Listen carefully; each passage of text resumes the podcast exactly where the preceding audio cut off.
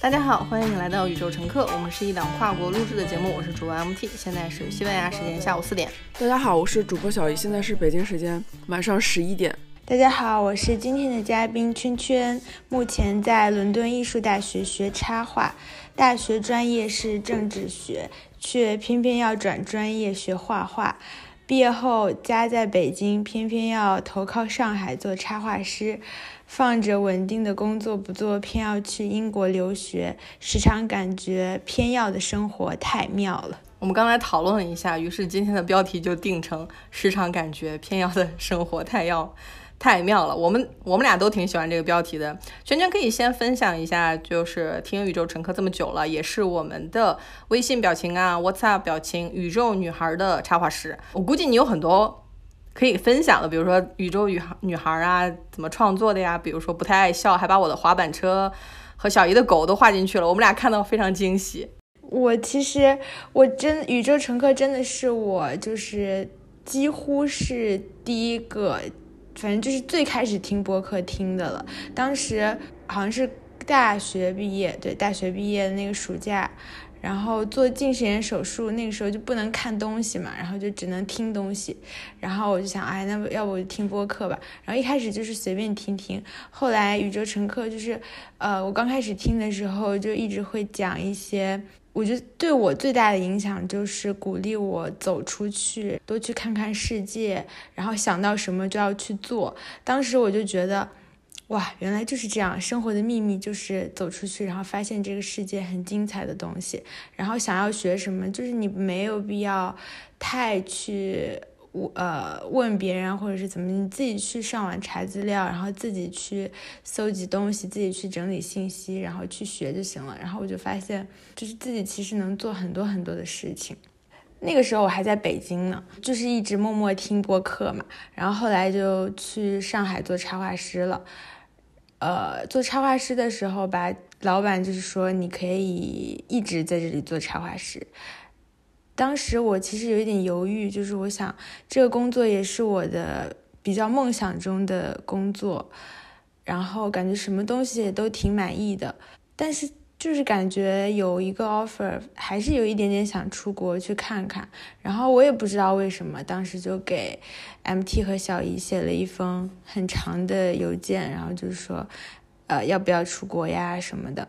当时其实没有想着说能得到你们。就是想写一写吧，结果很快就收到邮件了，而且写的很长。我当时真的非常感动，就是感觉好像要哭了吧。就是因为我能感觉到邮件那边的人是非常热诚的在跟我说话的，非常开心。后来好像就加到了小姨的微信，然后我们后来就一起在上海出去玩了几次，聊了几次天，后来就。一直保持联系，这个这个说出来可能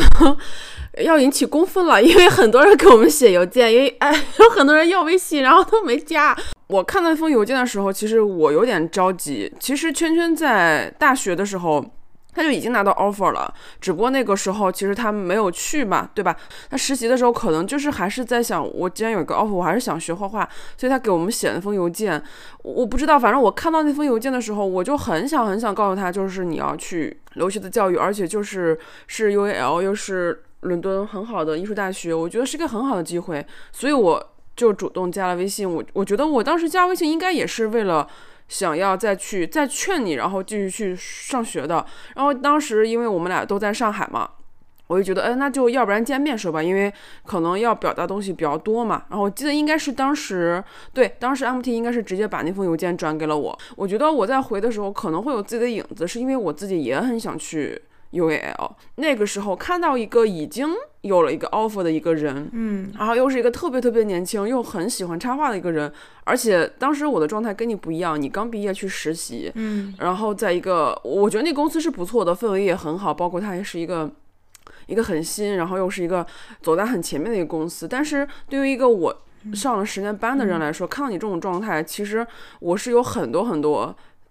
也不能说经验，我有很多想法想告诉你，所以说后来我们又一起吃饭，然后包括又去逛公园去讲这个事情，时间过得特特别快哈，因为去年我们还在上海，现在今年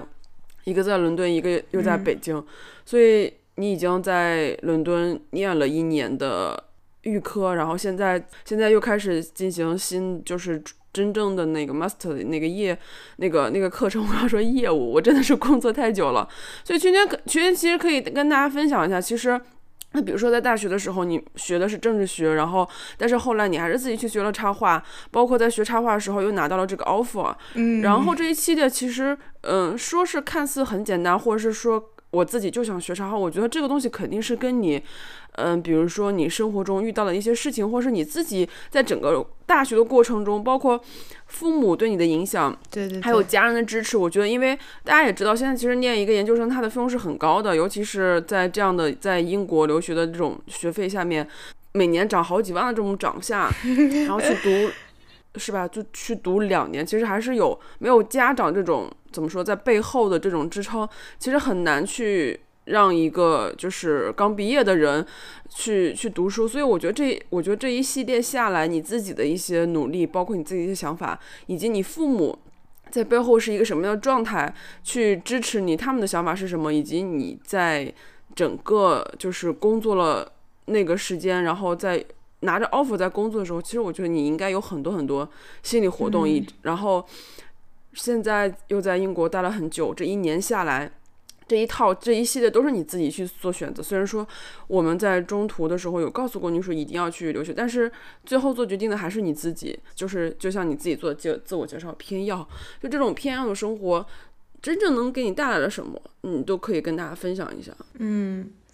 我觉得。就是像小鱼说，听上去好像就是一步一步就这么着下来，但其实我的内心还有就是周围的环境带给我很多的东西，都是很，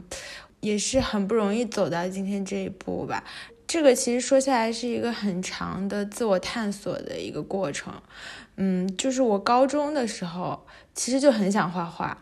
那个时候我就想艺考嘛。我父母就是还是会觉得说，当时我的那个文化课成绩也不错，然后如果直接考文化课的话，可能能上一个还不错的学校。如果要是学艺术的话，可能高三那一年就天天画画，然后什么也做不了了，可能文化课也不好，然后那个艺术的学校也不知道我天赋怎么样，然后就是觉得要不还是专心就是考文化课。然后那个高中的时候，我其实就没有艺考，因为那个时候感觉心智也没。有特别成熟嘛，然后觉得父母说的也有道理，就就正常高考，然后考了一个考到北外。其实我考北外的一个原因，就是因为我觉得去那去北外可以学一个什么小语种啊，比如说啊什么西班牙语、德语这样子的 小语种。MC 待会儿要跟你讲一下，当时我是想，西班牙并不是一个小语种。啊，对对对，我后来也知道，西班牙好像是第三大语言吧，英文、中文、西班牙语，反正就是说西班牙语的挺多的。但反正我当时是想要学一门语言，因为我不知道为什么，我不知道就是这个想法是从什么时候有的，反正我就是一直想出国。我上大一的时候，其实我就想出国。就是我就想研究生要出国，但是我那个时候没有想好学什么专业，因为我本科就是我大学就考，虽然是考的北外吧，但是当时就是那个专业是被调剂的，调剂到呃政治学与、行政学和英语。然后，但当时我也学了西班牙语，就是报的其他的班学的西班牙语。从大一开始，我就是想出国。那个时候我还是很喜欢画画，我就是各种各样的东西都试。首先就是我自己的专业。我学了，我我我也是抱着就是没有死心的态度学了一年，感觉就是我当时对政治啊，还有那些事情确实是不是特别感兴趣，然后我就想说，呃，我我就还是很喜欢艺术类类的专业嘛，我想要不就是学艺术史，呃，或者是那种艺术策展之类的。大一大二的时候就去北京的美术馆做志愿者啊什么的。然后就体验了一下，然后也跟不同的人交流吧。我发现就是学艺术史的话，需要看大量的书，然后需要语言非常非常好。然后策展的话，可能就需要你认识很多人，然后就是就是在艺术圈这这个方面有比较好的人脉。我觉得这两个东西我好像都不太，就是没有太擅长。后来我就就是刷微博。就是在网上看到了那种插画作品集的准备，我想这个东西还挺有意思的，就是他也没有对你的画画功底要求特别特别高，就是他画的东西就是就是插画那种风格，我也非常喜欢，就是他的那种研究方式还有教学模式我都很喜欢，我就想呃，要不我就申请插画，大二的那个暑假吧。然后就找了一个机构，因为我当时我就是完全没有基础嘛，我就想找机构还可以，呃，帮着我准备一下呀，然后告诉我国外的教学模式啊什么的。然后我就找了一个机构，开始准备作品集，准备了大概一年吧。然后其实准备作品集的这个过程也是一个，就是更加细化探索的过程。一开始我还是觉得我对平面设计也挺感兴趣的，但是我发现准备着准备着。就是我东西都是很插画，就是画的东西越来越多，然后我就想就是申请插画。其实一开始，比如说我我我跟我爸妈说我想学插画的时候，他们也不是特别支持，因为他们因为就是在很多人眼里，感觉画画嘛就是找不到工作的这种的事情。然后我亲戚朋友就说。在那个北外可以当那个外交官，还可以做翻译，然后就老在那个亲戚群里面发那种外交官的那那种那种文章或者是视频，然后然后他们就觉得这个是一个很好的职业发展，然后学画画就是那种不靠谱的发展。我觉得我也读大学了嘛，然后对自己的生活应该有一定的规划和掌掌握，然后我就就自己也做了很多调研，然后也。问了很多人，然后就我会把我的想法很成熟的跟我爸妈说，然后他们觉得我是就是对自己的未来是有想法的。我觉得他们其实到了我上大二的时候准备作品集，因为也要不少钱嘛，然后那个时候我觉得他们已经是完全支持我的，就即使。他的他们的朋友、他们的同事跟他们说不太靠谱，他们还是很支持我，因为我觉得我爸他从小就是那种很向往自由的人，他现在也是很向往自由的人，就是他不喜欢别人管着他嘛，他就希望我可以自由自在的做自己喜欢做的事情。我觉得我爸妈他们是很支持我的，至少在至少在金钱上是很支持我的，我觉得这就是可以说明很多事情了。然后我就准备作品集，申请学校。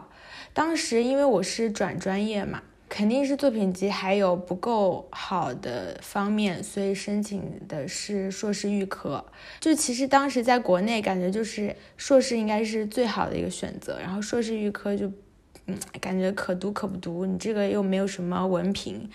因为我就是喜欢插画嘛，我我当时想的是，既然我爸妈也可以支持我。然后多读一年，还可以多玩一年，多体验一年，多学一年，就感觉很好。然后我是很愿意读的，而且就是在 UL，就是伦敦艺术大学，呃，Campbell 的这个插画专业是当时我一直就很想申请的，因为我特别喜欢这个学校的，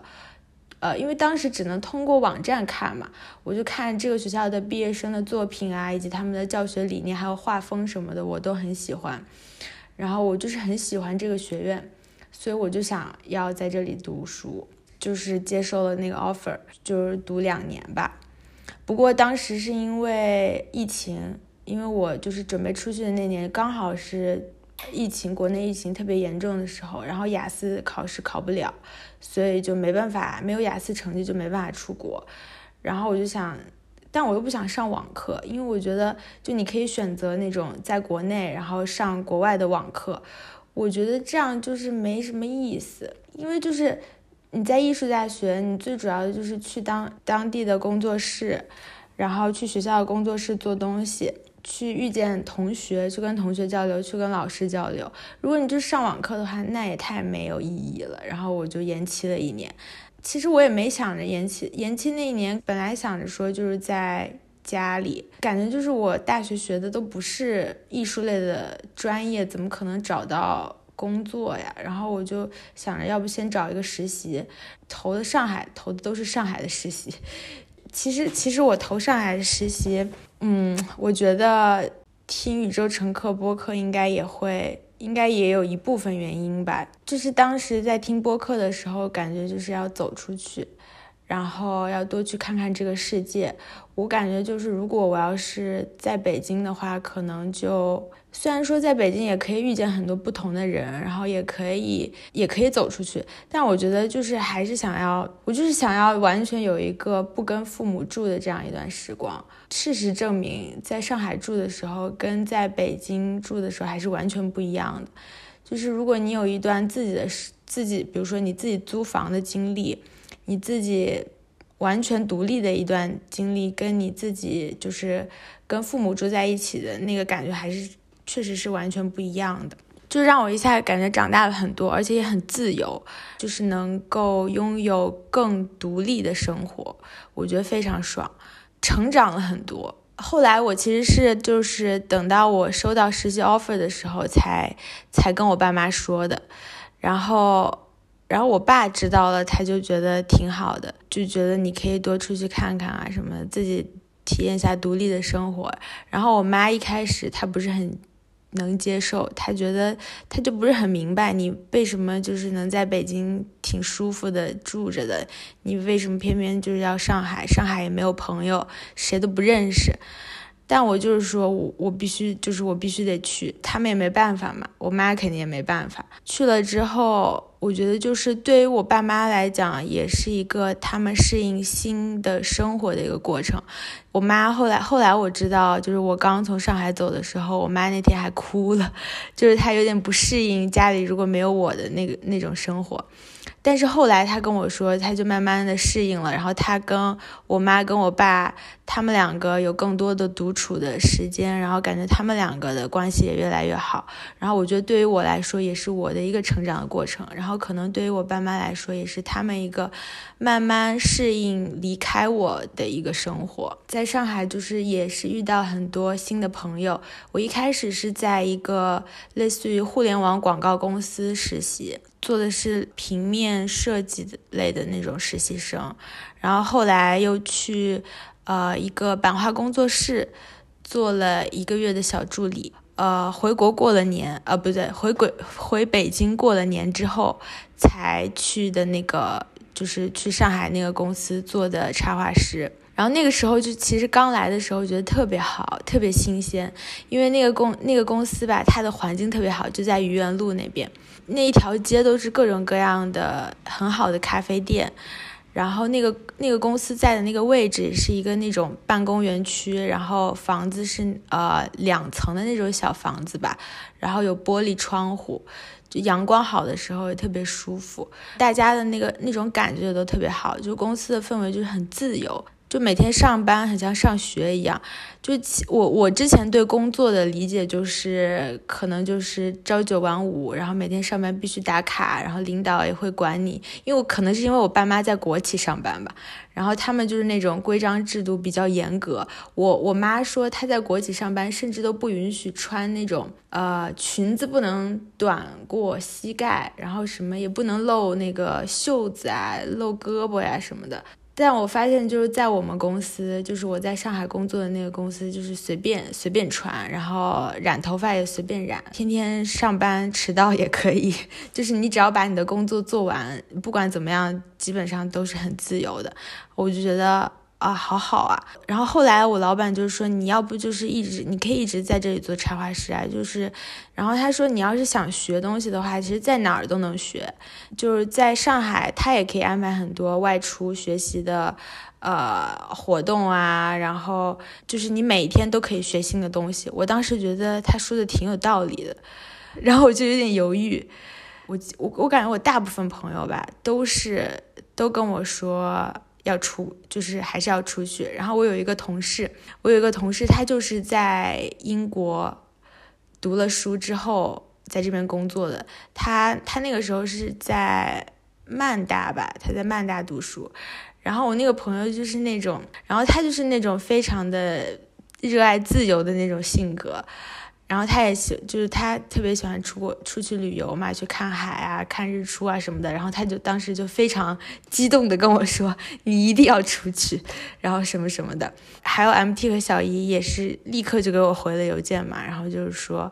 嗯，鼓励我出国呀什么的。现在觉得是一个非常正确的选择。其实，在 UL 读书吧，就是在这边读书。没有什么那种非常功利性的用处，它不能让我赚钱。就我这两年的读书经历。我我觉得就是它带给我的不是那种很功利的东西，它不能让我赚钱，它不能让我找到好工作，因为我们学校其实它没有教什么你如何找工作之类的非常实用的东西。就是出国读书可能是一个让你变得越来越穷的一件事情。就是抛去这些功利的事情之外，它带给你的东西是，就是我之前不能想象的。作为二十多岁，就是在二十多岁的年纪里面。最大的资本就是你拥有无限的可能，就你不知道未来会发生什么。像我现在的每一天，其实我都不知道明天会发生什么。我觉得，就是我觉得这是一个非常有魅力的事情。不给自己的人生设限，或者说不给人自己的人生设立天花板，是一个非常非常好的事情。我觉得现在每一天都是可以去体验各种各样的未知，然后去做以前没有做过的任何事情。举个例子吧，就是呃，我在学校的工作室，我可以尝试各种各样的版画，然后还可以捏陶瓷，这些都是我之前在国内的时候，比如说如果我在国内当插画师的话，我可能就是会在本子上画画。然后画那种小小的，用铅笔啊、蜡笔画画，或者是呃，在那个 iPad 上面画画，能画出好看的画面，就是一件很开心的事情。但是如果呃，我是在现在在学校的工作室的话，我就可以用非常大的 studio，然后去做非常大的版画。这些版画都是我之前都没有，就是没有怎么接触到的。我会知道哦，原来画画还可以这样画，还可以在石头上画，还可以在呃新板上刻东西，然后印出来，还可以呃通过丝网，然后印各种各样的颜色。原来艺术有这么多不同的可能性，就是去陶瓷工作室做各种各样的陶瓷，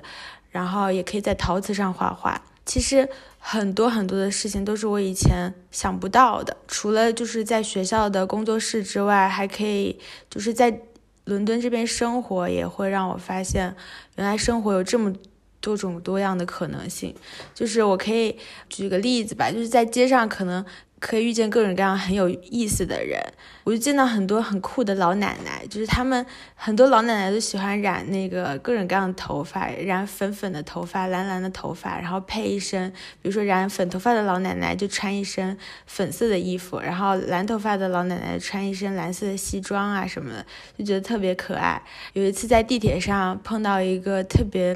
画着烟熏妆，然后特别朋克的老奶奶。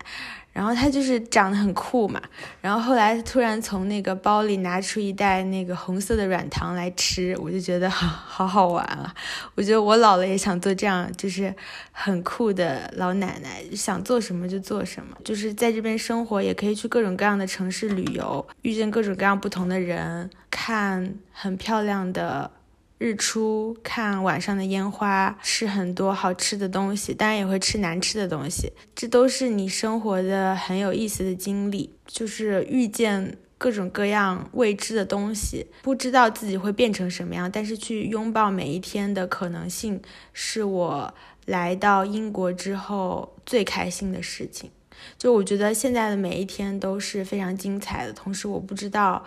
未来的每一天会发生什么？但是我就会每一天都会去拥抱生活，然后去学新的东西。我觉得这是非常妙的事情。听娟娟在讲述的时候，我有的时候在想，宇宙乘客，我们两个为什么要做能量飞船呢？就是在宇宙乘客里面，很多话都不能说了，我们就放在能量飞船里。也有很多朋友说啊，听了你们的播客，我很有能量。可是我认为这个。如果你是一个有能量的人，你去听一期播客的时候，你会发现重新发现自己的力量。但有些人很没有能量，他就想听你播客，告诉我一二三四怎么办，我可以改变什么事情。没办法，第一条就是行动，而这个行动是要用能量，自己的能量去做支撑的。我后来在想，我们两个说的很多东西，嗯，其实最终的话，听友他听到一样的播客，那有的人就是说。呃，因为有我去听其他的主播他们在做的播客，有一期有听提到小姨说她自己的那些故事的时候，呃，另外一位主播说他的感觉他的天灵盖都在都在颤抖。我当时说，我我也是听的同样的一期节目，我怎么就没有这种天灵盖颤抖的感觉？嗯，内容是一样的，但是听到每个人就像一一张张试纸，他可能听到不一样的感觉。我为什么说是在一直在吐槽，或者说哎你们这个怎么怎么样？我后来说，与其把这种能量去释放给说我不喜欢你们，或者你们应该怎么样想去做更好。我们有一期嘛，就是你没有办法成为你无法啊没看到过的人。有些人听了以后还在评论区说，我觉得你们这个标题起的不好。我们那期上过首页，然后也有好几百评论，还是有人说你们标题起的不好。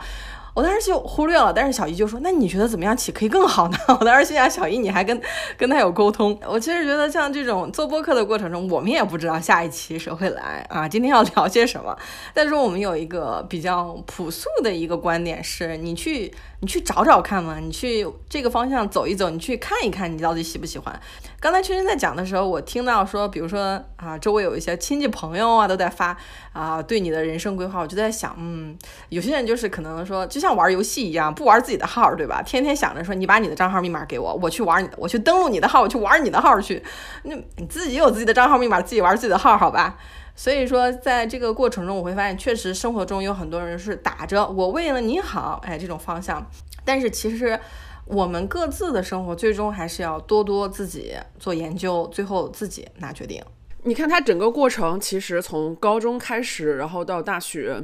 再到后面去读一个预科，然后再决定说读完预科直接去念研究生，它就是一种我提出一个假设，我提出完出提出完这个假设，然后我再去充分的去获取信息。包括去考察，然后得出一个结论，就是我还是要读这个东西，对不对？那所以他就开始用自己的实际行动，然后去验证自己的论结论可不可行。所以他就去找了中介去做这个作品集。其实大家可能不知道，读艺术的人他不仅仅要有雅思成绩，或是有大学的成绩，他还要准备一个个人的项目。然后，这个项目可能至少要根据每个项目的每个学校要求不一样，有的是做三个项目，有的是做五个项目。这五个项目其实说白了，对于一些，比如像像您这种跨专业或者是说没有没有工作过的人来说，可能需要很长时间的准备，因为他他毕竟没有之前的一些经验什么之类的。嗯，所以他至少要准备半年到一年，甚至还要再去找一些呃中介或者是什么的进行一些辅助。那比如说像我这种，就是我已经工作很多年了，然后再去做一个作品集的时候，其实可能就需要半年的时间。但是他在整个的实际行动中做下来以后，其实他的目标其实是越来越明确的，因为你只有在做的时候再去验证这个时候的这个东西的时候，它其实那个结果就从就会在你这个整个过程中，它自己就出来了。其实圈圈这个例子是一个特别具体的例子，就是他在整个过程中，他一直想做他自己想做的事情，最后他选择这个学校去了英国。大家可以不不不要太拘泥这个留学跟英国这个事情，这个东西可以用在我们生活中任何地方，哪怕不是出国，比如说我想换个城市，或者是我想去换一份工作，或者是我想去做我真正想做的事情。那比如说我现在工作了十年。我从小就学画画，然后大学也是学的这个专业，毕业之后也是做了这个专业做的事情。但是现在我不想做这个东西，就是我现在工作就是为了以后不要再去做设计，我还是想去做一些其他的事情。那这个事情就是我在做播客中，我自己慢慢的摸索出来，更喜欢另外一件事情。因为我在去做设计的时候，我已经感受不到快乐了。虽然说这这件事情我非常拿手，包括我有很多很多的。呃，就是也不是说很多，就是我手里至少有些资源，我我在哪都可以活这个事情，但是我现在不想做了，一定要抛弃外人的这种想法。那比如说像你在你整个过程中提到说，你爸爸很向往自由，你妈妈就不是很愿意。我个人的感觉啊，我个人想法就是，北京跟上海的出生的小孩子，嗯，大学应该也有离开，就是自己，比如说离开北京或者离开上海去别的地方，从小到大学。毕业的时候，可能都在自己的城市，因为北京跟上海足够大，足够有很多优秀的教育资源。我分享过我的情况，我的朋友今年也是跟我一样，三十多了，他到现在还跟父母一起住，他没有办法离开这个，因为他的父母总是用各种各这样的理由说你为什么要出去住啊？你家里住不开吗？什么之类，就是他有一天想出去，然后父母又用那种亲情把他又拉回来了，就导致他现在就是还在跟父母住，然后他极度痛苦，他没有办法搬出去，因为。嗯，就是像一种传销，或者说像一种洗脑，已经完全把他洗住了。如果一个人很爱你，或是一个人真正的尊重你，他就不应该去对你的生活有最终的解释权。说白了，你自己的生活就是要自己过。在这个过程中，可能每个人面面对的环境不太一样，所以你在整个过程中付出的代价就会相当的不一样。如果有父母支持的话，当然是非常好。但如果没有的话，这件事情也不是说做不成。现在其实身边也有很多人，不是说刚毕业，大基本上都是工作了七八年或者十年多的人，然后再再次去准备去读一个新的学学校的时候，其实我会发现，我们就没有你刚毕业时候那种那种犹豫感，是因为。当工作很多年，然后用自己的钱出国留学的时候，其实他在整个工作过程中已经去验证他想要去做更他更喜欢的事情，所以在整个过程中是非常非常坚定的。我们都不需要说互相鼓励，我们就告诉自己学英语吧，就是学，就是因为这是第一步吧，对吧？很多人就说，哎呀，就是呃，英国很水呀，然后要去美国呀。其实我觉得这些东西都不要去想太多。就是还要就是要认清自己，因为是这样的，就是身边有很多留学回来的跟你说，啊，这个东西没用，然后读这个东西，你读艺术的，读纯艺的，其实就是那种有钱人的孩子去不想上班，然后就他就在那读，永远都可以不毕业，然后不停的往上读，那种想法是一种结果论，就是当然结果我们也是要考虑的，比如说我读完这个书以后，我之后的生活是什么样子，我要去怎么去面对我接下来的生活，但是他忽略了过程，在这学习的过程中，你如何去发掘你自己，你。你如何去认识更多的人？如何去看待这个世界，是吧？我觉得这个东西也是不可以忽略的。未来的事情边做边想就好了，因为你永远不知道你毕业之后你会做什么。你哪怕就再回国再创业，你也会更加坚定，因为你一步一步的在自证自己。但是如果说你把这个东西都放在你前面，就是你还没开始做，你就说啊，这东西反正也没用，然后读回来也就那样，那我就不去读。那整个过程中，其实你就是。你自己给自己刨了个坑，把自己给埋死了。那在整个过程中，真的就是一种发现自我的一个一个状态。那在这个里面，你能成长出什么？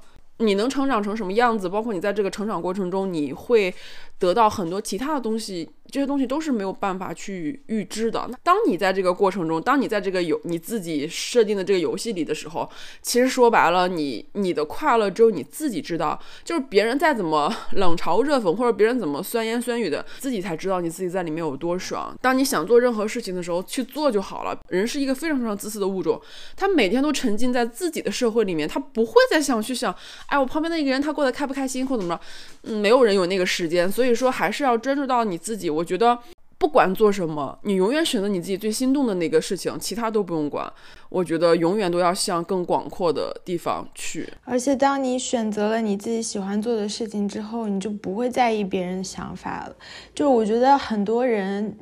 很多人就活在别人的看法，就是觉得别人应该让我怎么做，然后我就要活的。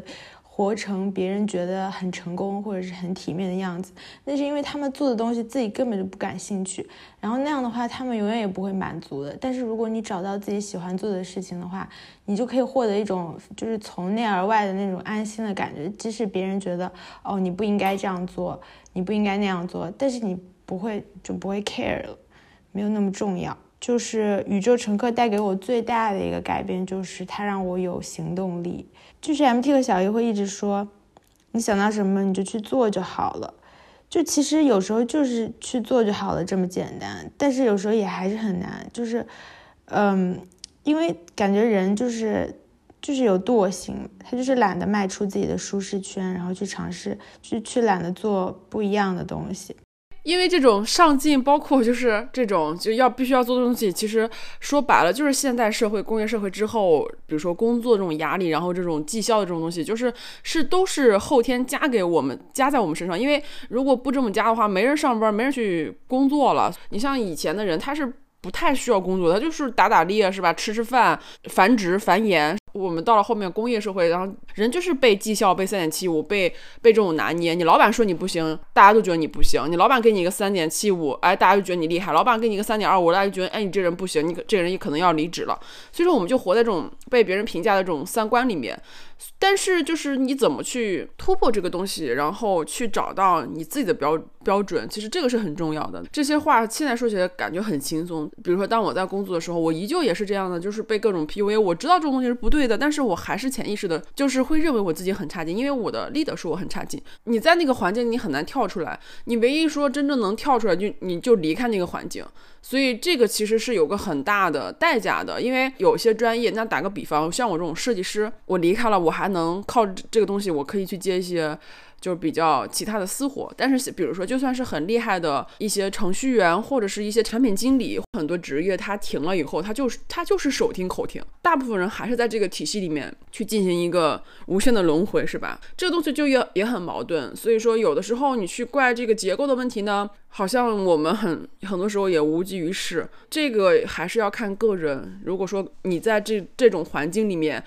感受到了压抑，我觉得还是可以你自己想一想，自己去做一些研究，自己看看书，自己想想自己有没有擅长的事情，然后去做一些其他，就是多方面的去增加自己的收入。呃，我在我在近几期的能量飞船里提到很多次，我其实我身边朋友就是做博主或是做这种分享类的内容，或是去做一些线下活动的人，他基本上都会有一些盈利的。但就是前提是你真的喜欢，你真的付出了时间在里面，都会有一些盈利的。你要相信自己，你能够做得成这件事情，去大胆的去分享出来，然后去做一个分享者，你真的是可以获得一些利益的。虽然说这个钱可能不是那么多，但是积少成多嘛。所以说遇到问题还是要。结合自己的实际，然后自己去想想出一个办法来。很多东西其实说白了，我听听，其实可能对我的生活没有很直接的关系，但是可能在某一天，或是某几个月，甚至是在你在做某个决定的时候，我们曾经说过说过的这些话，就能够帮助你，能够在背后让你哎推动你一把。所以我觉得这个是意义很大的。嗯，但是很多人他，嗯，我觉得很多人是很功利的。这个功利其实不是他自己造成的，是这个社会造成的。我有时候也会这样，我就很希望，哇，我花了钱买了这本书，我就要从这类书里面学到我想要的干货。就每个人都是这样，我们就是这个社会就让我们是这样，因为我们。被迫的认为时间很紧迫，被迫的认为，被迫的认为就是每一天都要活得很充实。其实不用的，所以说大家再去看到、再去听播客，或者再去看文章，或者是看什么东西，就希望说，哎呀，这个主播赶紧点播点播我，我就在人生的漩涡里面，但是我听你这些节目对我没有任何帮助。那你说这个东西，你说你怨到我们吧，我们也是有点冤；但是你要说全怪你自己吧，也有点冤。就是这东西咋弄呢？是吧？我也不知道，就是你怎。既要又要，还想要，这这东西就是对主播来说太难了，也就是太难了。嗯，对，我发现就是有的时候你想要帮人的话，他会不断的提出问题，他就说，哎，我找不到你们这个呃英文播客的链接，然后你说，哎，在这里啊，他就说我下不了 Spotify，你发现这个这个问题就解决不了了，就是他一旦把这个开启问题，就是说主播救我这种。啊，状态 建立出来以后，那其实后面是一个对，就是一个情绪漩涡。我后来觉得，嗯，我们自己在做事情的时候要相信自己的反馈，因为别人都会说啊这个事儿特别好，但是你去尝了一口啊，对吧？就跟爱丽丝尝尝那个面包一样，就是 eat me please，就是吃我；drink me please，喝我。但是你自己喝完以后，你发现还变大变小啊，这些我会很喜欢，就是《爱丽丝梦游仙境》那本书，就是。他后来找了个大蘑菇，呃，然后那个毛毛虫就跟他说：“你吃这个蘑菇的左边你会变大，吃这个蘑菇的右边你会变小。”爱丽丝说：“哪边是哪边？”然后毛毛虫就消失了。是爱丽丝自己伸手伸到最长的长度，然后从一个大蘑菇的左右两边掰了两块，然后一点点吃，变成自己想要的大小。我我前一段时间听那个歌。嗯，他也是在讲说，你要的生活可能还不存在，需要你把它创造出来以后，你才说哦，这是我想要的生活。所以你你想要的东西是不存在于网络里面，也不存在于维基百科里面的，你要把它创造出来。而每一个人都会有自己想要的东西，那这个过程中，我会发现就是重视自己的反馈。就是一旦你相信，比如说自己去过了一个生活，比如说我刚才听圈圈说不知道发生什么事情，这是在伦敦很常见的一种事情。因为我有的时候议程没有安排啊，比如说又不见朋友，又不去博物馆的时候，那就是没有安排。结果我在公园里面认识到了我一个现在已经联系了四年的朋友，我们前两天还打电话呢，就是谁都没想到我们俩是在公园认识的，就是因为那天我没安排，我才去了公园。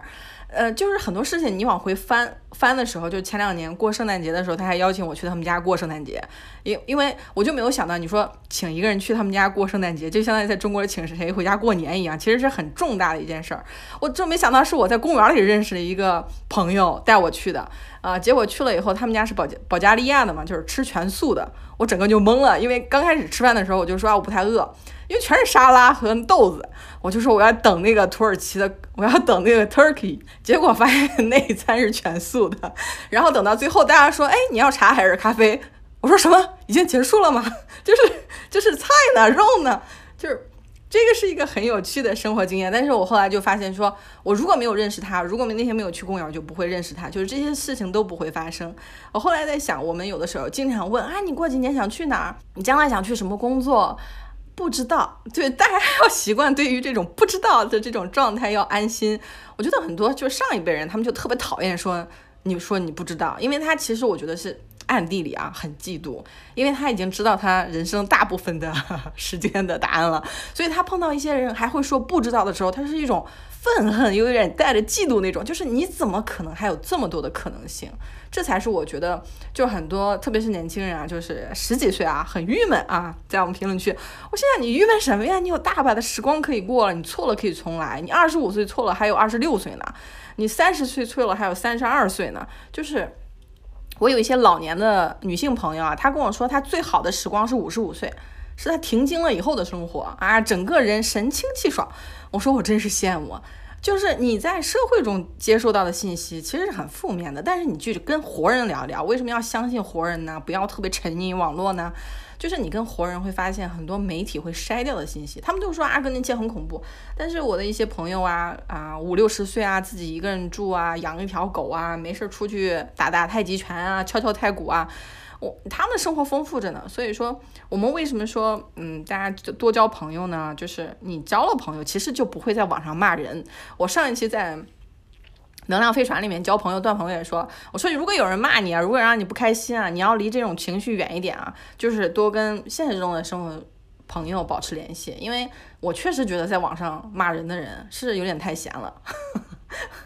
我最近就是跟朋友见面的时候，其实他又跟我讲过，他上面其实有一个哥哥的，然后他是家里的最小一个女孩儿，嗯，他跟他妈的关系是极度不好的，他就在，因为他现在是必须要进行心理干预的，也就是说他一周要去去聊一次。所以他也是因为去上心理咨询课，他又觉得他好喜欢这门专业呀，他好想去读一个这个这个专业，所以我们俩现在就在一起在努力备考，自由。然后我从来不拿家里一分一毫，然后我可以做任何我想做的事情。他说我能够感觉到我妈妈非常非常嫉妒我，他跟他妈妈关系极度不好，他妈总是在打压他，然后再去进行 PUA 他。他说整个过程中，其实我能够感觉到我妈对我的嫉妒，是因为。他做不了这些事情，我都实现了。跟他这种交流的过程中，我们总觉得说父母怎么能害你呢？父母都是爱你的呀，不管他这个爱是以任何方式去跟你交流的，他他的底色是爱。但我觉得不是。通过我们我们俩去聊，包括我去跟他剖析，呃，我爸爸对我的状态，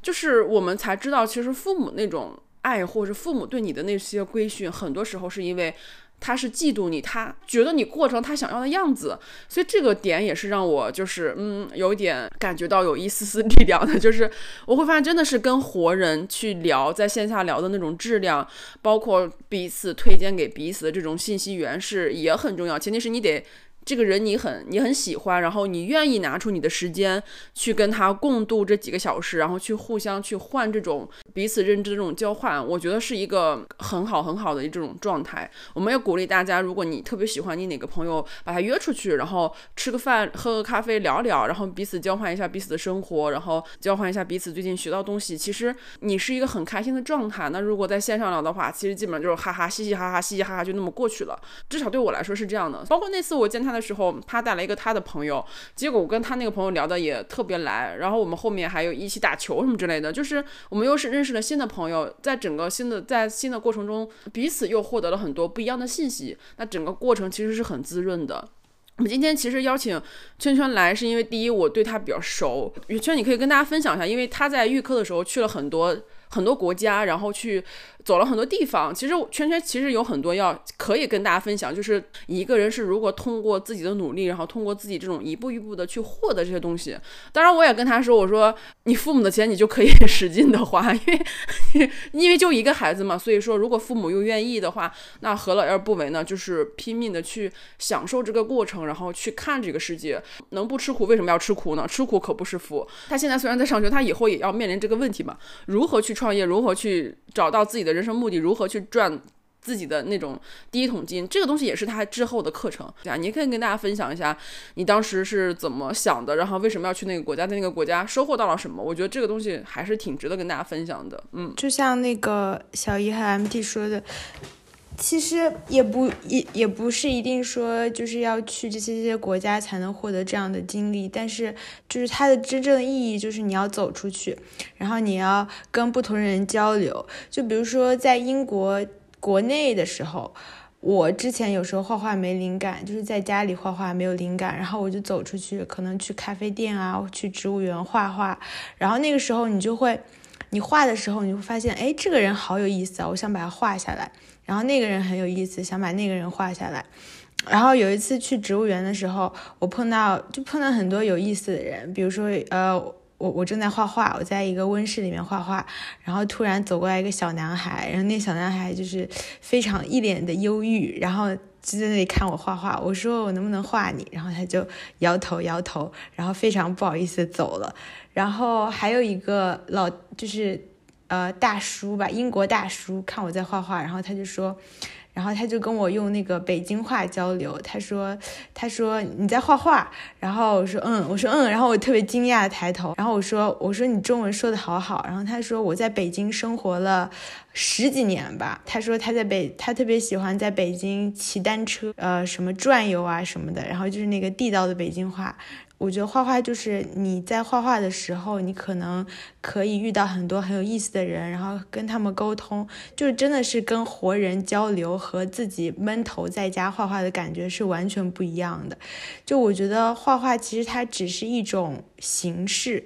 生活的任何都是这样的，就是搞创作，不管是你以。呃，视觉的形式创作，还是文字的形式创作，还是以音频、视频的形式创作，你都是需要有更丰富的生活体验。你需要走出去，你需要拥抱这个世界，去见到生活的各种各样的可能性，你才能创造出来更丰富的作品。但也不是说就是一定要去哪个哪个国家才能获得什么什么样的体验。就我觉得，你只要走出去，生活的每一个地方都有它很美丽的东西。就比如说之。前我特别喜欢我我现在也很喜欢印象派的那个，就是莫奈画的画，就是他其实他画的就是他们家旁边的草堆，就我觉得平常人看就是一堆一堆破草，也没什么好看的，但是他画就能画的很好看。然后他把一个大教堂画一天到晚不同的光影变化，就能画出非常漂亮的颜色。就我觉得其实生活就是你到哪里，只要你有一双。呃，眼睛，或者是脑袋，或者是嘴，就是你，你去看这个世界，你去体验，你去把你自己对这个生活的理解加进去，你就能创作出很好的东西来。然后说到我去年的旅行吧，我去年是去了去了挪威、西班牙还有法国，然后我觉得去到这些城市，我觉得漫游本身就是旅行本身就是一个。呃，很，就它其实本身就是一个很注重过程的事情。就你没有说我一定要通过这个旅游获得什么什么东西，但是你就是漫无目的的在街上走，然后看这个建筑，好像呃，比如说挪威的建筑都是那种马卡龙色的，然后挪威人很少嘛，但是他们的人都特别友善，然后你就可以体会到这个国家的。呃，不一样的地方，在法国的时候，就是你觉得每一天都很想要浪费，就是你就想要在街上走，然后晒晒太阳，然后走到这个好看的咖啡厅，你去喝喝咖啡，然后去那边看看展。就我觉得，就像你们刚刚说的，就是它其实没有一个我们一定要达到什么什么样的东西，其实这个过程本身就是一件非常好玩的事情。然后想想去西班牙的时候，我是复活节去去的西班牙。但是我去西班牙，我之前去西班牙，就是我没来西班牙之前，我一直觉得西班牙是一个就是那种特别活力四射的城市。但我不知道是不是复活节那一阵子一直在下雨，觉得哦，西班牙原来是这样的。但是他那边的人也挺好玩的，就是。就是他会跟你说，就是他会跟你说各种各样的语言，他觉得你是韩国人，然后跟你说韩语，然后跟你一会儿又跟你说日语，一会儿又跟你说中文，反正就是我觉得跟当地的人沟通和交流也是一件特别有意思的事情。我哪怕现在在北京，我每天就是阳光好的时候，我都要去楼下的公园去走大概三十到四十分钟。我会发现，当我不再去拿着说讨厌北京这个眼，就是这种滤镜去看这个。去看这个城市的时候，其实我发现它真的很美，就是就哪怕是楼下一个一个就一个公园，它没有什么东西，它就是一些树、一些草坪，它也没有像英国或者像法国那种那么好看的公园。它大家都知道中国的公园就这样，但是我依旧在这种非常非常一般的公园里面找到觉得好开心，是因为。在大自然里面，然后在阳光下走路，然后真的就是很开心。我们并不是需要把它设定到某一个场景，必须得是西班牙的对热浪中，或者是那个法国这种。情调里面其实不用的，我会发现还是要去发现生活中那些美好的东西，就是不要去带入太多的滤镜。虽然说真的是生活的确是还蛮辛苦的，包括其实大家也看新闻，看一些不管是国际的还是国内的，基本上都是国际的。就大家也知道，就现在我们现在这种国内的状况，基基本上就这样了。然后不要变糟就已经是阿弥陀佛了。但是那如何在这种环境下面，然后去找到你自己的那一片小小的游乐园或小小的这种。这种场地是很重要的，因为说白了，我们人生最大的命题还是要把自己的生活给过好，嗯，其次才是再去做更多有利于，比如说你要是有余力，或是有余余钱，或是有有更大的抱怨跟志向，然后再去反。反馈给这个社会，最基本的是你要自己先把自己的生活过好，你才能够有更多的爱跟包容去回馈给这个社会。如果说我在日常生活中全都是仇恨，全都是谩骂，全都是对这个世界的厌恶，我觉得那你除了这些情绪会被无限的放大之外，你是很难再用。你你是很难有正的能量或者爱的能力，去让这个社会变得更好，或是去让你周围的人、你爱的人、你爱的朋友去变得更好的这种状态。人生最重要是先把自己这一个花园是吧给打理好，然后再去做其他的事情。那我觉得很多人可能在这个过程中反了啊，我不管我自己，反正我我就抱怨吧，我我就去吐槽他，我就去谩谩骂他，我要。搞臭他，我我觉得这个顺序是不太对的。不管你在哪儿，不管今天是在北京还是在其他地方，你的关注点在哪儿，其实你的生活就在哪里。你如果每天都是这种这种状态的话，你的关注点，你的生活也就是围绕它转。有意识的去调调动自己的专注力，我觉得是能够从生活中获得更多的。先把这些专注力放在你自己喜欢的一些事情上，去实现自己的梦想。而且在整个过程中，再去摄入信息或者再去交朋友的时候，要还是要慎重一点，因为你时间就是就是这么点儿了。大家也知道，就这种时间嗖嗖的过，对吧？就是你时间其实蛮少的。我记得是啊，应该是梭罗说过吧，说虽然说我们有的时候说，哎，人生这一辈子很长，比如说我们现在寿命可以达到九十岁到一百岁，我们人生其实还有很多日子，但是有的时候。呃，也会感受到，就是日子其实还挺快的，本身已经很快了，就大家有的时候也别太赶，是吧？就是先尽情的享受好自己的生活。那当然，在这个过程中。找到一个自己喜欢的事业，自己喜欢的一个方向，那是再好不过了。如果找不到的话，那也可以继续现在的生活，但是不要太为难自己，真的不要太为难自己，因为在工作的这种漩涡中，真的就是整个人垮掉的这种状态，真的没有太大的必要。你工作没了，其实现现阶段说句实话，就是你现在这种。这种环境下去哪个公司都大差不差，呃，今天这个有有点问题，明天那个公司那个方面就会有点问题。其实工作没了就可以再换，然后老板不行可以换老板，但是你的生活就是在这些日子中一点点流掉。那如果如何让你自己的生活过得更好一点，这个可能是你比较应该应该是大家比较关注的一个命题。刚才小姨不是说提到说工作可以再找。朋友可以再交吗？这就是当时我去一个地方旅行，当时坐在出租车里面，当时司机就跟我说：“哎，你喜欢这座城市吗？”我说：“我喜欢啊。”他说：“喜欢就留下来呀。”我说：“不行啊。”我说：“工作在北京，朋友也在北京。”他当时就跟我说了这句话：“工作可以再找，朋友可以再交。”确实是，就是你在二十多岁的时候，感觉你知道是全世界。但其实我还想说一下，我们现在的资讯发达，比如说很多人很庆幸说啊，我有宇宙乘客可以听。其实我有点怀念你没有宇宙乘客可以听的时候，你对这个世界一无所知，你还是去了。但是如果你听了宇宙乘客，特别是呃，我们都会有这种刻板印象，比如去哪个地方之前，都会觉得那个地方是怎么样的。我在北京住了很多年以后。嗯，比如说再看到别人说啊那里天气不好，我其实知道那不是真相。比如说有的时候天气还可以，比如说在伦敦也是，别人说伦敦老下雨吧，你说它每天都下二十分钟，这是真的，这它每天真的真的下二十分钟。但它你你在室内待一会儿，或者是出来的时候它就晴了，它有很多呃天气啊，其实不是那么极端的，不是说你提醒哪哪哪就是。连年阴雨，对吧？你要想，伦敦有九百万人，对吧？天天下雨，天气那么糟糕，怎么会有九百万人那么傻在那儿住呢？你就会在想，整个啊，我们在网上接触的信息，经常会有这种啊刻板印象的地方，让我们会觉得啊，这个城市跟我想象中的不一样。没有任何一个城市需要和你想象中的一样，但这也是为什么就是很多人喜欢的东西其实是不一样。但是我们可以交流，比如说自己是怎么发现的。啊，自己是怎么跟朋友沟通的时候找到这种东西啊？具体的目标当然很重要，但是有的时候我就在想，比如说我真的有一个东西我挺想要的，比如说啊，不管是什么电子产品也好吧，或者是一个城市的旅游也好吧，或者是一个什么样的证书也好吧，啊，我后来想，我当时回忆的时候，最终的不是那个证书，也不是那个电子产品，而是我在获得的过程中我做了什么事情。人不应该是这么生长，就是生长的。包括其实他们也做过很多研究，脑学科的、脑神经的，就是人只有在最松弛的状态下，他才能产生创意。就是你是没有办法去抵抗它的，你不能说我天天是吧零零七或九九六，我就能够想出很多事情，你根本就没有时间想。嗯，你在一个很休，就是一个很松弛的状态下，我觉得才能够就是有一个更好的探索。那在整个教育的过程中，其实一下子到那个环境里面，其实我们可能没有办法去适应那种教学环境，觉得啊。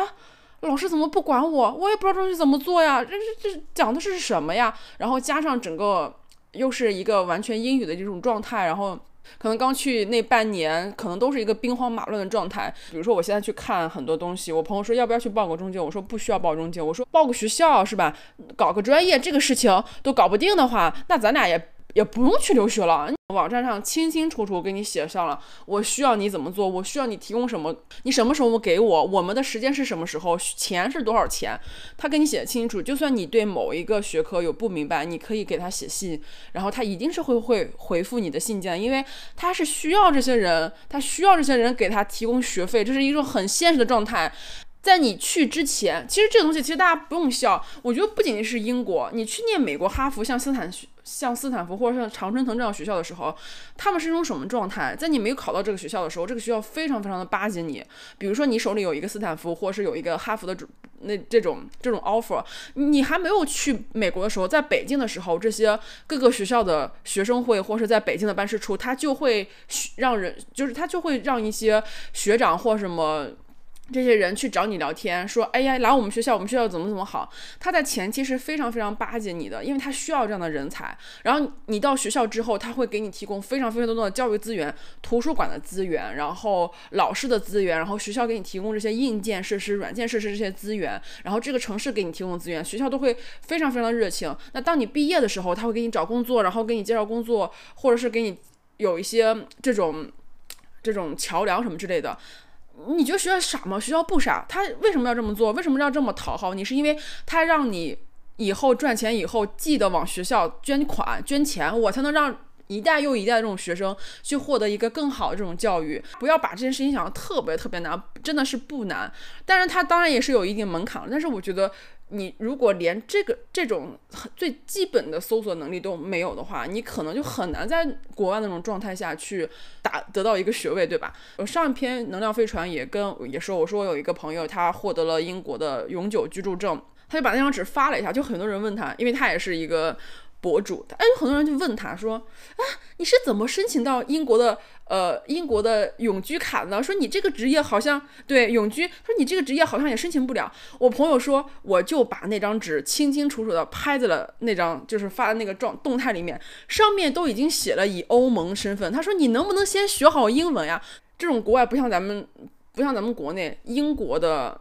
官网上就英国的那个那个移民网上，你怎么才能获得英国的永居？怎么去考留学？怎么去移民？你都不用会英文，因为它就自带有中文翻译的。所以就这种最基本消息，你如果都不知道的话，其实也不太建议你去留学，也没啥用。不管去哪个国家啊，这这种东西其实我觉得是一种常识，但是呃，很多人都不具备这种常识。那我当然我我以前不具备，那我是就是。这整个过程中，我觉得还是要还是要去学习怎么，我也不知道我什么时候知道这些东西。反正我就是在申请护照或者在做做事的时候就发现这些东西，没有人告诉我，我就是在做的时候才知道的。所以这个东西我觉得也是很关键的，就是当你真正做的时候，这件事情完全没有你想象那么难。就是我觉得，就是我们太习惯别人布置作业了啊，就是这样一个状态。所以说，很多国内的学生都说英国的研究生水，就是因为没有人给你布置作业，然后也没有人管你你想要什么，然后他们就就是我的很多同学，中国同学就会问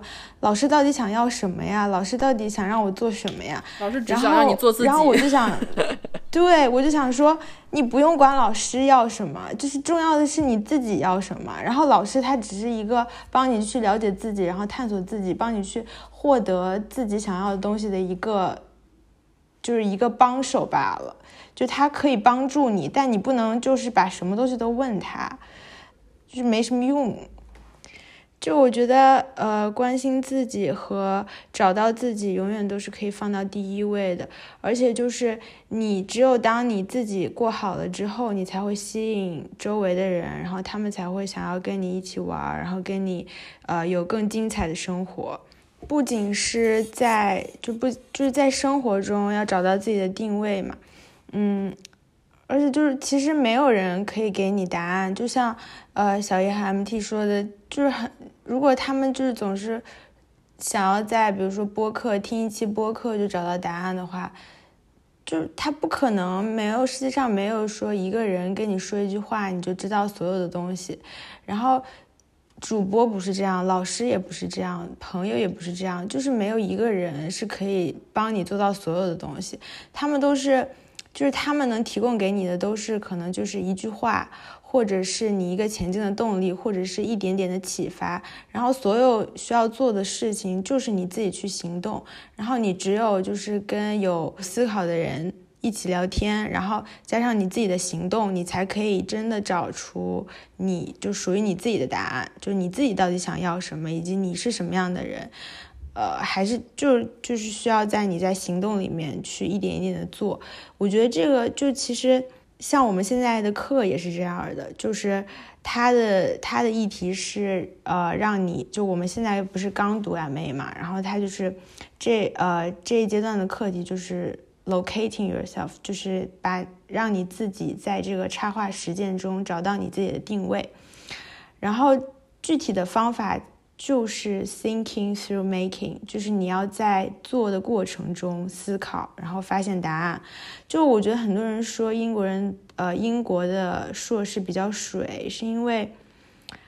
他们确实就没有很多的课，因为。在研究生阶段，其实没有人可以告诉你怎么做，就像人生里面一样，就没有人可以告诉你你要过什么样的生活。大家老师所能提供的，无非就是一些建议，然后一些指导性的建议。只有你自己才是就是找寻这个答案的人。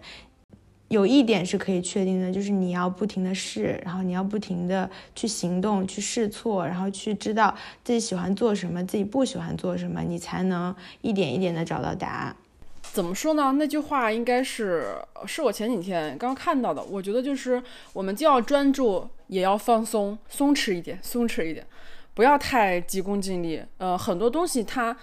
该来的还是会来的。有的时候其实大家说白，就是每个东西它会在固定的时间，或者在你做好做好决定，或者你已经敞敞开怀抱的时候，它你自然它自然就会降临。有的时候它给你的时候你也接不住，有些东西它就不应该，或者是。不适合这个时间来，你也不要硬求。就现在，就是对吧？就是努力过了不行，那就再试试。如果实在不行，咱就再换个时间。就是不要太给自己说，哎，我必须要怎样怎样怎样怎样。在这个过程，我觉得你会认识真实的自己。我我现在也不激自己了，就是我付出过，我努力过。如果得不到，那之后再努力呗。呃，人生活下来，如果要想活得比较好一点，这个好就是。过自己想要的生活，其实你还是需要很多智慧的。那这些智慧的话，是需要你不停的去进行一个输出、输入，然后不停的再再去输出出来，不停的让大脑知道你这个信号。不是说啊，我今天听这个就必须要有用，不是的。你现在做的所有的决定、做的所有的决策，都是你之前看过的所有的书、听过的所有的播客、学过的所有的习，统一连成一个网下的一个决定。所以说，你要不断的去给自己摄入好的信息。自己需要的信息，然后你才他才能够引导你之后去做更好的决策，不是说一个一期节目或怎么着就能够一下子让你变成一个更好的人。智慧也不是这么叠加的，还是要去经历，因为你只有在行动的过程中才能够更快的去验证这个东西到底适不适合你。嗯，没有别的办法，就看书、学习都是一些很简单但是又很难去做的事情。这也是是吧？生而为人。跟其他动物不太一样的，挺好玩的。这人生这一趟，其实你说人有什么意义呢？如果放入这个宇宙或者放入这个这个世界里面，我们跟其他动物都是一样的，就是活这么短短几年、几十年。嗯，很多意义都是我们自己强加给自己的。因为如果我们不强加这些意义，我们真的就是一就是一个很普通的生物，对不对？所以如何 去定义自己？所以这个也是我自己在想这些事情。就这些思考都是我自己。再去进行输入的时候，一些想法，每个人还是要去摄入一些好的信息，去认识一些好的人，对吧？去更好对待自己，这个是很重要的。嗯，去年还有什么想说的？嗯，我最后想说，就是跟小姨说的一样，就我现在。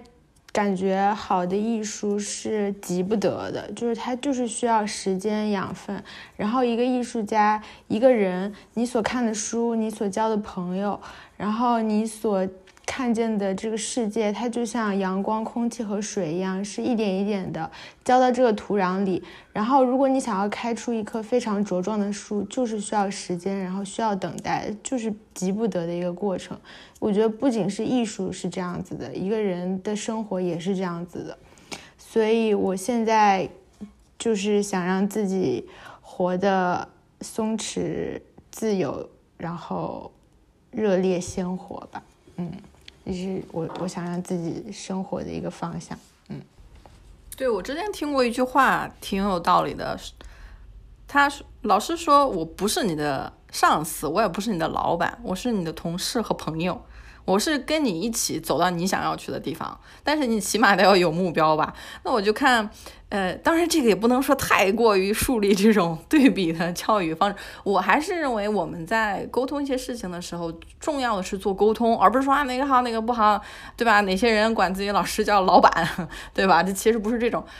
呃重要是把这个桥梁建起来。后来我就觉得语言是一个很重要的桥梁。为什么呢？就是说现在有很多东西是不会被翻译的，呃，也没有人翻，没有人翻译。比如说有人发了一条 Twitter，这是来翻译的，对吧？有很多资源，特别是我们现在进入到了互联网的这种阶段，比如说宇宙乘客大概率不会被翻译成英文。虽然我在。Global Citizen 里面去聊 Child Free，这个 Child Free 我一直在想怎么翻译啊，就是呃中文里面没有这个概念，就是呃虽然有丁克很相似的这个概念，但它不是一个意思。呃 Child Free 是自己做决定的，跟两个人啊有收入但是又不要小孩这个丁克的全称这个还不太一样，就是丁克就是 Double Income No Kid 这几个字儿的这个首字母。后来我就发现这种英文在沟通，它会新创很多的词。我最近在学一个词儿叫 E Life。这个我到现在都不知道怎么翻译，就是你能说，比如说 email，对吧？你在就是邮件前面加个电子邮件，那你说生命前面加个 e 叫电子生命，就是它 e life，它是一个二零一二年才被创造出来的概念，它在整个讨论的过程中，大部分资源都是英文的，所以说我们为什么希望？鼓励说大家自己去学语言，特别是刚才说啊，西班牙语有五个亿嘛人在使用，对吧？但我们就觉得啊，才五个亿而已。但是你说 five hundred million 这个在英文里面说起来是一个很大的数字，它也是世界呃第三大语言。而且我们虽然说用中文的是二十个亿哈，但是西班牙语是二十一个语国家的官方语言，它国际化很很。嗯，很大。我经常跟我的西班牙语老，我的西班牙老师住在阿根廷，我经常跟他说，我将来要去奥阿根廷找你玩。他说好啊，来啊。他说学西班牙语就是买一送二十啊，你你去了西班牙，这是起始站，然后你后面还有二十个站在等着你。我说哦，我说我从来没有想过这样的问题，而且最近我有个朋友。他介绍另外一个朋友给我，那个朋友是只说法语的。我说那我过去，你给我当翻译吧。他说行。我后来就说，我从来没有想过说在学法语。我说我学完西班牙语就到这儿了，不想学了。然后后来发现，哎，那你看学西班牙语、法语就算半买半送。你像有百分之六十都是拉丁词汇，所以我可能后面还去安排一些法语的一个课程，这些都没想过。就是直到前几天见面之前，我从来都没有思考过要学法语这件事情。但是我在想。那你就是要见招拆招嘛，你不可能说我在二十岁、二十五岁、三十岁，把人生全想明白了，以后这大脑子就不用了，对吧？我什么时候就翻翻我二十岁写的那小册子啊？我二十五岁想干什么？三十岁想干什么？这肯定不是这样的。我最后还是要鼓励大家一个人出去旅行。不给自己设限制，当然你约朋友出去啊，觉得很安全，或者是有朋友有个伴儿。其实现在社会啊，只要你不往深山深山老林里面走，嗯，大概率在城市里面你自己是 OK 的。那出去旅行，特别是一个人旅行这个事情，我早些年出去旅行都是先斩后奏，我都回来了才会说啊，我今天去山里了，我我昨昨天去去哪哪哪，就是先斩后奏，就是周围有很多人他会不断的去吓你，因为这是他的恐惧，他就把这种恐惧。恐惧投具投射在你的身上，其实他不敢去做，但是你做到了。呃，有的时候还是因为你一个人真的是可以跟两个人享受不一样的啊自由，有很多事情你可以随时决定自己想吃什么。因为昨天我就自己在路上走，结果就有一个在路边唱歌剧的，完全没有预料到，我没有任何的计划，他是。他就是有一个人在呃艺术展览，就是说在唱歌剧，另外一个人就加路人加入进来，结果路人唱的比那个人还好，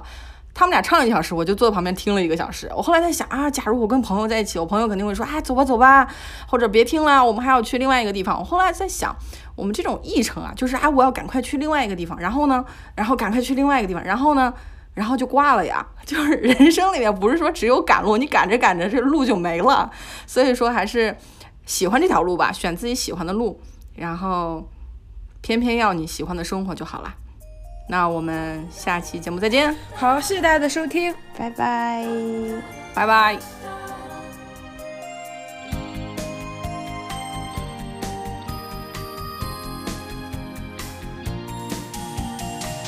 伸开双手，